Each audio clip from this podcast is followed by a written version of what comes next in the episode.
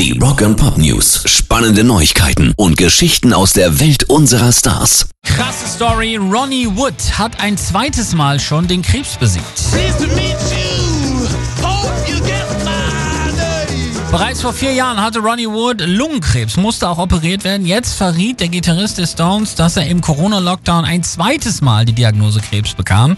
Und zwar wurde ein seltener und sehr aggressiver, kleinzelliger Krebs diagnostiziert.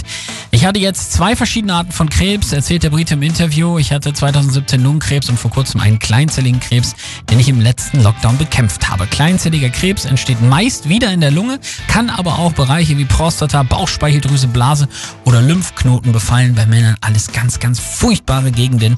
Deshalb sind wir froh, dass Ronnie Wood es geschafft hat und drücken ganz fest die Daumen, dass das nicht wiederkommt. Rock'n'Pop News. Die Ärzte haben neue Termine für nächstes Jahr rausgegeben. Ich war nur noch auf den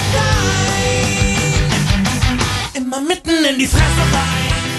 Die Buffalo Bill in Rome Tour für 2020 wurde angekündigt. Damit bringen sie den Sommer nach Europa. Mit folgenden Worten hat die Band weitere Termine veröffentlicht. Endlich wieder springen, tanzen, Wall of Deathen, Backstagen, sinnlos laulieren und die Ohren einem grenzenlosen Stresstest aussetzen. Endlich wieder feiern, freuen, flirten und fünfe gerade sein lassen. Endlich wieder schwitzen, klatschen, jubeln und die Gegenwart kritisch hinterfragende Texte mitsingen.